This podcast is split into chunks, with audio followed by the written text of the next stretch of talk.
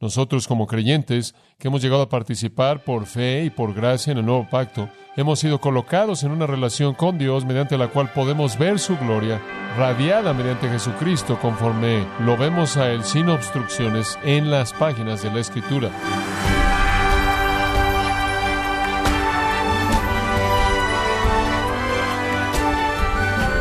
Queremos darle las gracias por acompañarnos en su programa Gracias a vosotros con el pastor John MacArthur. La primera pregunta del Catecismo Menor de Westminster explica que el fin principal de la existencia del hombre es glorificar a Dios y gozar de Él para siempre.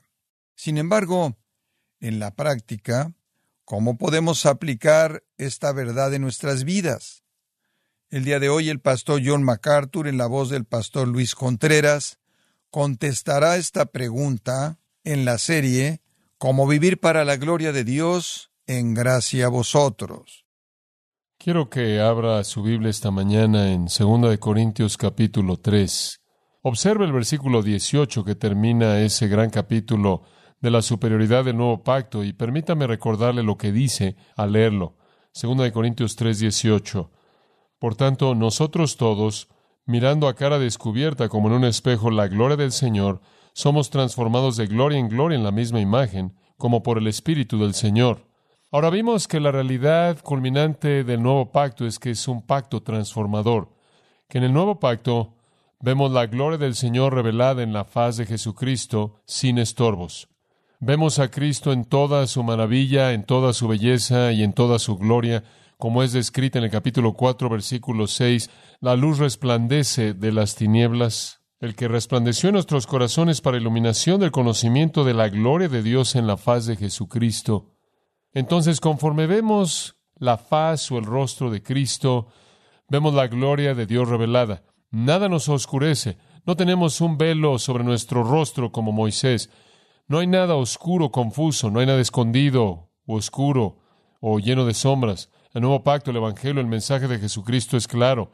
La luz ha sido encendida y podemos ver con una vista sin obstrucciones la gloria de Dios revelada en la faz de Jesucristo y conforme vemos la gloria de Dios y nos concentramos en la gloria de Dios revelada en Cristo, somos movidos de un nivel de gloria al siguiente por el Espíritu Santo, quien nos está moviendo a la imagen de la gloria misma que vemos.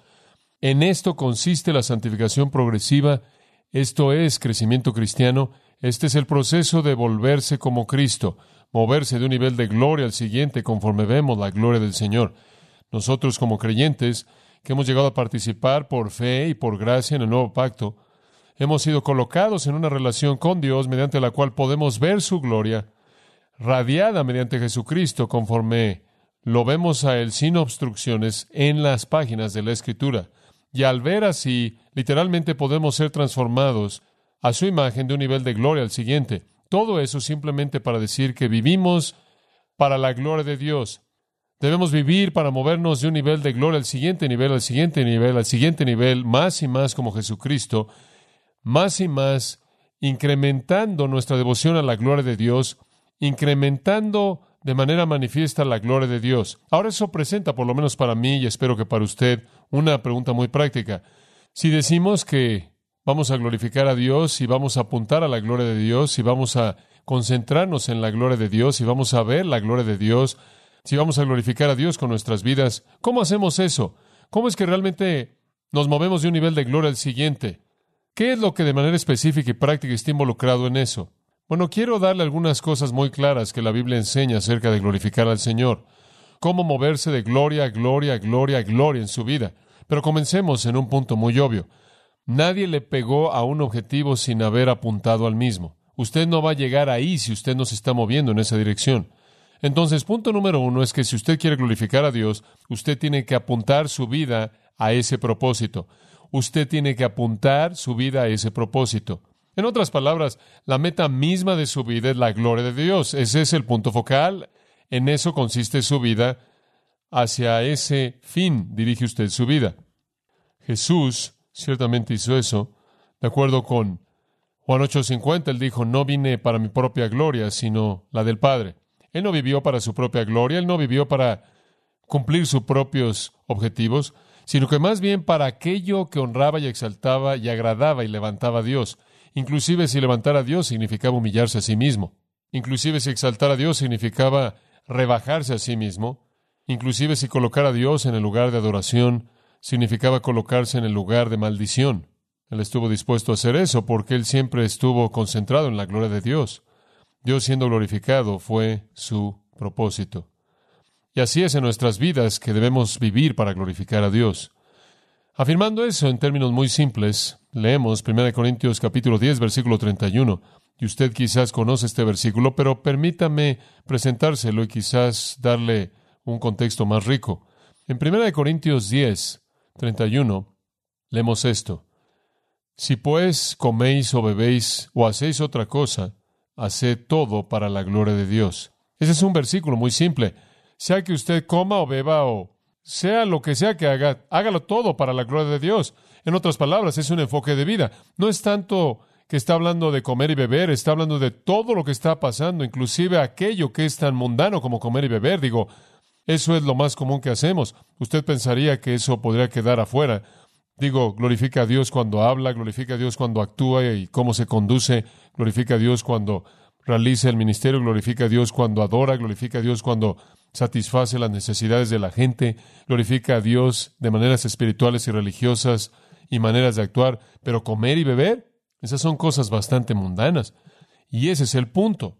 En el punto más bajo de la existencia humana, comer y beber. Cuando usted simplemente está satisfaciendo necesidades biológicas, hágalo para la gloria de Dios. Eso se vuelve el punto focal de todo lo que hace usted en su vida. Ese es el enfoque. Usted se pregunta, como yo lo he hecho por muchos, muchos años, ¿acaso glorifica a Dios? ¿Glorificará a Dios? ¿Traerá honra a su nombre? ¿Lo exaltará? Sea lo que sea. Sin importar cuán aparente o superficialmente mundano se vea, de manera inherente tiene una capacidad para que usted honre a Dios, inclusive en la conducta más simple como comer y beber. Ahora, usted debe apuntar su vida a eso. Ese debe ser el propósito que consume todo en su vida, la dirección que consume todo en su vida, de que usted nunca hará algo de manera deliberada y consciente que no traiga honra, que no traiga gloria a Dios. Usted debe honrarlo con todo lo que hace, usted debe exaltarlo, alabarlo, levantarlo, adorarlo, glorificarlo. Pero permítame profundizar un poco en eso porque eso es bastante general. ¿Cómo es que en cierta manera se encarna eso? Bueno, permítame darle algunas cosas que usted puede ver. Muy bien. Realice un pequeño inventario en su vida y pregúntese algunas preguntas que le ayudará a saber si está apuntando ese propósito. Si usted quiere saber a dónde está apuntando estas preguntas, van a responder eso para usted. Número uno, prefiero la gloria de Dios por encima de todo lo demás. Prefiero la gloria de Dios por encima de todo lo demás. Esa es una pregunta muy simple, sin embargo tiene implicaciones profundas. ¿Acaso el propósito mismo de mi vida consiste en traer gloria a Dios a tal grado que su gloria trasciende cualquiera de mis deseos personales? relaciones, metas, sueños, ambiciones. Puede ser muy costoso apuntar su vida entera a glorificar a Dios. Permítame darle algunas ilustraciones. Regrese a Éxodo capítulo 32. Este es un compromiso muy costoso. Y si usted regresa a Éxodo 32, usted tiene algo de una idea de cuán costoso es. Cuando usted hace el compromiso de glorificar a Dios como un estilo de vida, pueden haber algunas ramificaciones serias. Moisés, en Éxodo 32, había descendido para encontrar al pueblo de Israel adorando a un becerro de oro. Él había estado arriba recibiendo la ley de Dios. Él descendió y encontró que estaban adorando un becerro de oro. No solo estaban adorando un becerro de oro, sino que estaban involucrados en iniquidades horrendas, pecados terribles. Y él tuvo que confrontar esto. Me imagino que el punto más triste de todo fue que su propio hermano Aarón, quien supuestamente debía estar a cargo del liderazgo espiritual, estaba guiando al pueblo en esta idolatría llena de lascivia, inmoral, llena de lujuria. De hecho, lo que estaba pasando era una violación de la primera mitad del decálogo que estaba siendo dado en el monte. Era muy desafiante, sucediendo en el mismo tiempo que Dios estaba dando su ley, su ley estaba siendo violada. Versículo 25 de Éxodo 32 nos lleva a un incidente fascinante. Y viendo Moisés que el pueblo estaba desenfrenado, literalmente desatado, porque Aarón lo había permitido, o los había dejado estar fuera de control, para vergüenza entre sus enemigos. Como puede ver, era una deshonra terrible para el Dios que decían que era su Dios conducirse de una manera tan terrible. ¿Qué gloria le trajo a Dios que ellos actuaran así? Nada. Quitó de su gloria porque aquí estaban adorándolo de una manera legítima, de una manera inmoral, que era una blasfemia en contra de su santidad, y entonces estaban permitiendo que ellos mismos y Dios fueran objeto de vergüenza o burla entre sus enemigos. Y Aarón los había guiado en esta conducta fuera de control. Se puso Moisés a la puerta del campamento, versículo 26, y él dijo, ¿Quién está por Jehová? Júntese conmigo. Ahora el asunto aquí es la honra de Dios, el asunto aquí es la gloria de Dios, el asunto aquí es exaltar quién es Dios en contraste a este desenfreno. Entonces, ¿quién está por Jehová? Entonces, ¿quién está del lado del Señor? Será otra manera de decir esto. ¿Quién quiere glorificar a Dios? Y se juntaron con él todos los hijos de Leví. La tribu sacerdotal vino, aquellos que eran responsables del lado espiritual de las cosas, la adoración vinieron y dijeron, estamos contigo, estamos dispuestos a glorificar a Dios, vamos a ser fieles. Una postura no popular porque el resto del pueblo estaba feliz con hacer lo que estaba haciendo. Créame, el pecado tiene su placer, pero la gente de Leví vino y dijo, estaremos con el Señor. Después, versículo 27, algo increíble les es preguntado. Así ha dicho Jehová, el Dios de Israel, les dice Moisés, Poned cada uno su espada sobre su muslo, pasad y volved de puerta a puerta por el campamento y matad cada uno a su hermano y a su amigo y a su pariente. ¿Dicen ustedes que quieren glorificar a Dios? Bien, saquen su espada y vayan y maten a todo el mundo. Ve, mata a tu hermano, ve, mata a tu amigo, ve, mata a tu prójimo. Él no está pidiéndole que mate a algún enemigo, él no está pidiéndole que vaya a matar a algunos extraños. Él está diciendo, mete una espada en el corazón de tu amigo, córtale la yugular a tu amigo, de tu prójimo, tu hermano. ¿Realmente está usted dedicado a la gloria de Dios a tal grado que usted va a tomar ese tipo de acción en contra de aquellos que están relacionados de manera cercana a usted? La gloria de Dios está en juego aquí. Su nombre está siendo deshonrado. Este es un momento crucial en la historia redentora. Mucho está en juego. Usted ha sido sacado de la cautividad. Ahora está en el desierto. Dios le está dando su ley. Él está reconstituyéndolos como su pueblo por primera vez en la historia está dándole el decálogo, dándole la ley mosaica. Usted está entrando en una nueva relación con Dios en base a eso. Este es un nuevo día y Dios quiere que algo quede muy claro. La desobediencia es intolerable. Este es un momento crucial. Y Dios quiere establecer el mensaje que Él no tolera la desobediencia, así como Él lo presentó con Ananías y Zafira en los primeros días de la iglesia.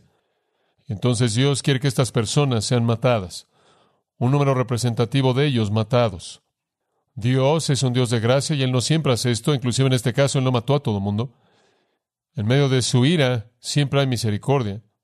Pero Él quería una lección muy clara dada a la gente de que hay una bendición y maldición ligada con esta ley y si usted la desobedece, habrá un alto precio.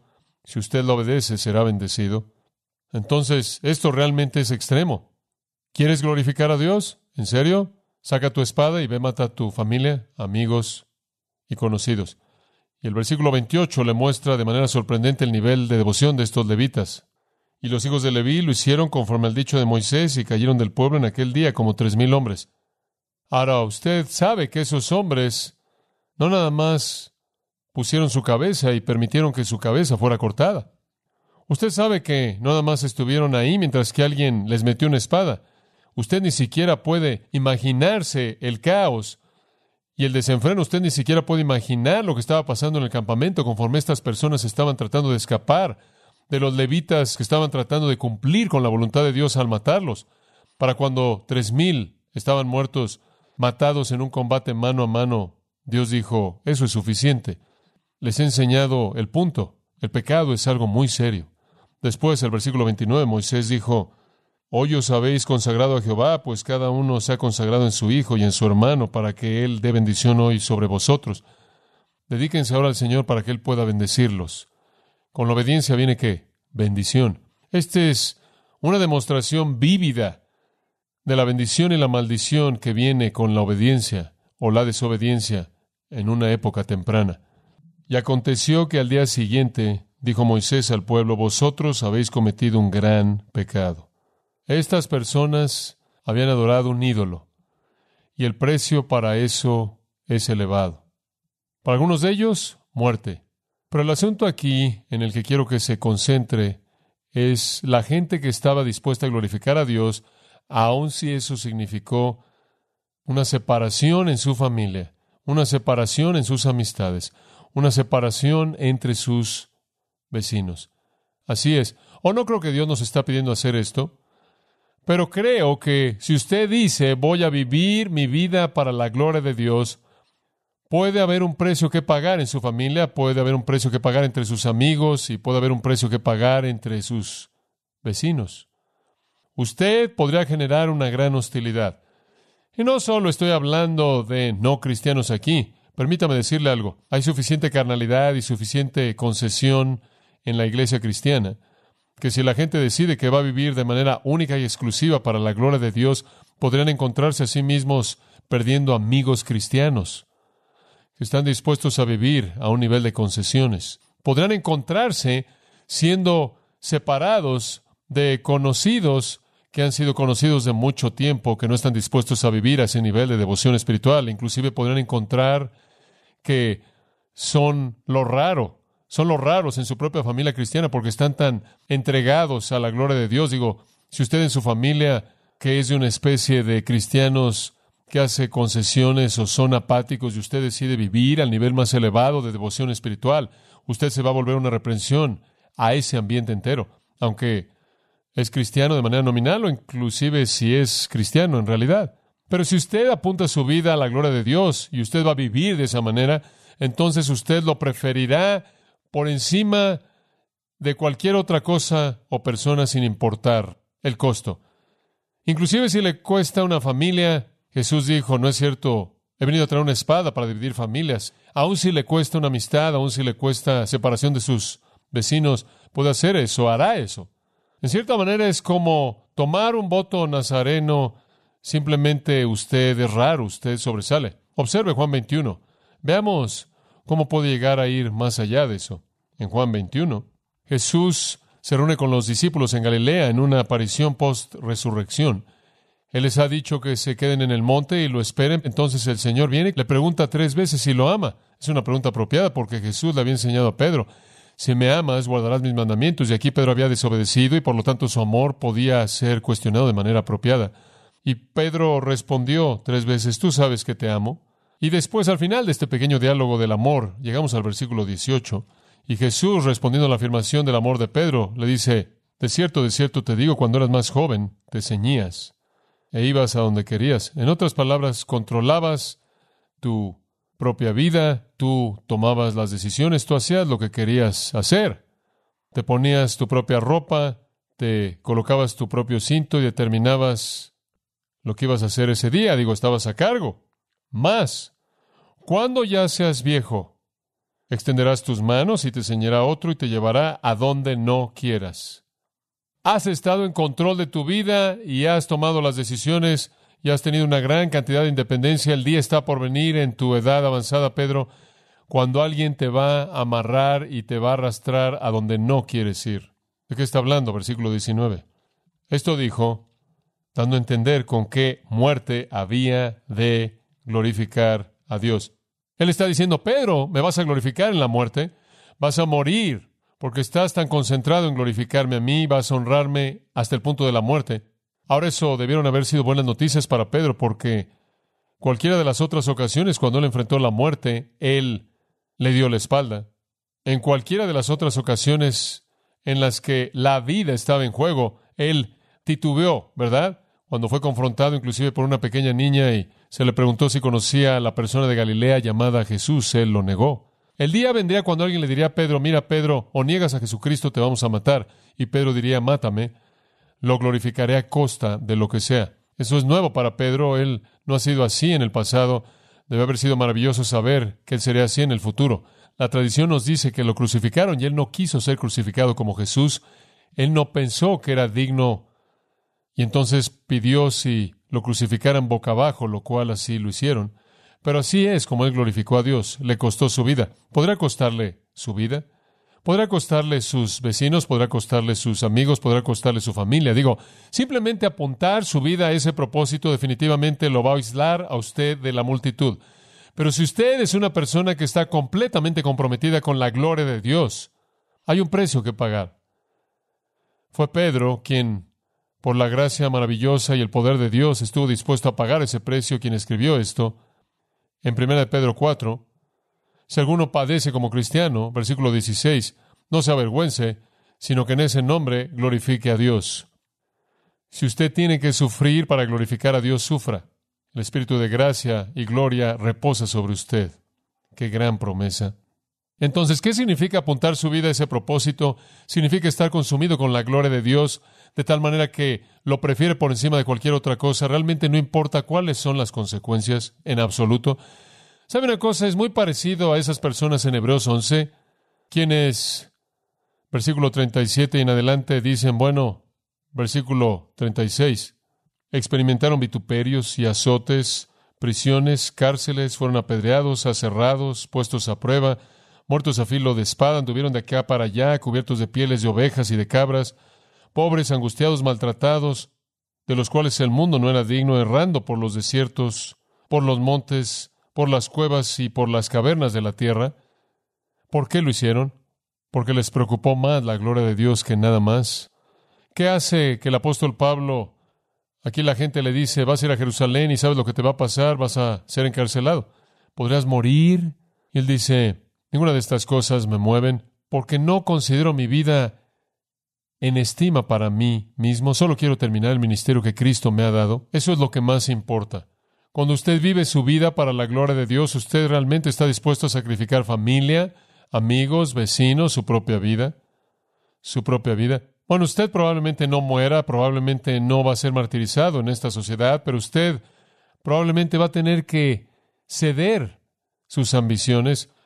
Dios podría pedirle a usted que entregue sus metas, sus sueños, sus planes, sus posesiones Ahí yace una medida seria de sacrificio personal. Hay un segundo componente de este primer punto. Apuntar su vida a este propósito significa que usted prefiere la gloria de Dios por encima de cualquier otra cosa. Pero permítame darle una segunda cosa que significa. Significa que usted sufre cuando Él sufre. Significa que usted siente dolor cuando Él es deshonrado. Hágase usted la pregunta, ¿siento dolor cuando Dios es deshonrado? Si la respuesta es sí, entonces usted está viviendo para su gloria. Dice usted, ¿qué quieres decir con eso? Estoy hablando de empatía. Le voy a decir una cosa con toda seguridad. A quien usted ama más, tiene la mayor atención de su corazón. Y si ellos sienten dolor, usted lo siente, ¿verdad? Usted ve a ese hijo pequeño y preciado que Dios le ha dado. Y cualquier cosa que viene a esa vida, que trae dolor a esa vida pequeña, carga el corazón de usted. Ve a ese cónyuge que Dios le ha dado. Lo que viene a su vida, a la vida de ella o de él, para destrozar esa vida que usted ama tanto, desgarra su corazón, el de usted. ¿Se siente igual acerca de Dios? ¿Entiende usted la empatía hacia Dios, la empatía, compasión hacia Dios? ¿Tiene usted un corazón de compasión en términos de sentir el dolor que Dios siente cuando su nombre es vituperado, deshonrado? El Salmo 69.9 es una gran ilustración de esto. Usted no tiene que buscarlo, únicamente se lo voy a citar. Salmo 69.9. David dice, el celo por tu casa me ha consumido. O celo por tu casa me ha comido. ¿Qué quiere decir con eso? Bueno, lo que él quiere decir es que estoy tan apasionadamente consumido con el honor y la gloria de Dios que me consume. El celo es una palabra maravillosa. Celo es un concepto tremendamente rico. Celo es una mezcla. Es una mezcla de afecto apasionado e indignación justa. Celo significa que hay algo que amo tanto que odio cualquier cosa que lo mancha, que lo lastima, que lo amenaza, que lo ataca. Es esa mezcla de afecto santo e ira justa. Eso es lo que David sintió. David dijo, veo el templo, veo tu casa, y simplemente tengo tal pasión tal afecto santo por lo que representa y una indignación tan justa por cualquier cosa que amenaza su pureza. De hecho, llega al punto, dijo David en el mismo versículo, que los vituperios de los que te vituperaban han caído sobre mí. ¿Qué quieres decir con eso? Quiero decir que cuando tú eres deshonrado siento el dolor, que cuando tu nombre es avergonzado yo siento la agonía, que yo me duelo cuando tú te dueles. Hombre, vivimos en una sociedad en donde el nombre de Dios es deshonrado todo el tiempo, en donde Dios es objeto de burla y de risa y cosas que son promovidas y diseminadas en toda forma imaginable de entretenimiento que son una peste para la nariz de Dios y una blasfemia para su nombre y una vergüenza y simplemente podemos tomarlas o dejarlas cuando alguien toma el nombre de Dios en vano, lo cual es un acto de blasfemia. ¿Acaso su sangre hierve, siente empatía, siente la vergüenza, el dolor, el vituperio cayendo sobre usted que cae sobre él? Cuando nuestra sociedad ataca a Dios en tantas maneras que lo hace, ¿siente usted el dolor, siente la vergüenza o está usted tan aislado que no siente nada? Si usted realmente estuviera consumido con la gloria de Dios, usted va a sentir el dolor que Dios siente cuando su nombre es deshonrado. Y ciertamente desde un punto de vista personal, si ese es su sentimiento, usted no va a querer deshonrarlo, porque usted no va a querer añadir a su dolor.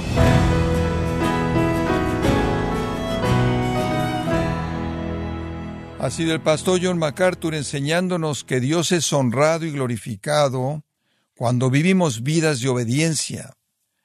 En la serie Cómo vivir para la gloria de Dios, aquí en gracia a vosotros. Grace Community Church ha organizado la conferencia Expositores 2023 en español el viernes 15 y sábado 16 de septiembre. Predicarán John MacArthur, Sugel Michelén, Luis Contreras, Josías Grauman y David Barceló con el tema Admirando la Gloria de Dios, inscripciones de expositores 2023 el 15 y 16 de septiembre, visite conferenciaexpositores.org. Repito, conferenciaexpositores.org. Si tiene alguna pregunta o desea conocer más de nuestro ministerio, como son todos los libros del pastor John MacArthur en español o los sermones en CD que también usted puede adquirir, escríbanos y por favor mencione la estación de radio por medio de la cual usted nos escucha en gracia a vosotros. Es importante conocer no solo el país y ciudad de donde usted nos escucha, sino también la radio. Para quienes contactan nuestro ministerio por primera vez, pueden solicitar una copia del mensaje de promoción sin costo alguno, un mensaje por oyente únicamente.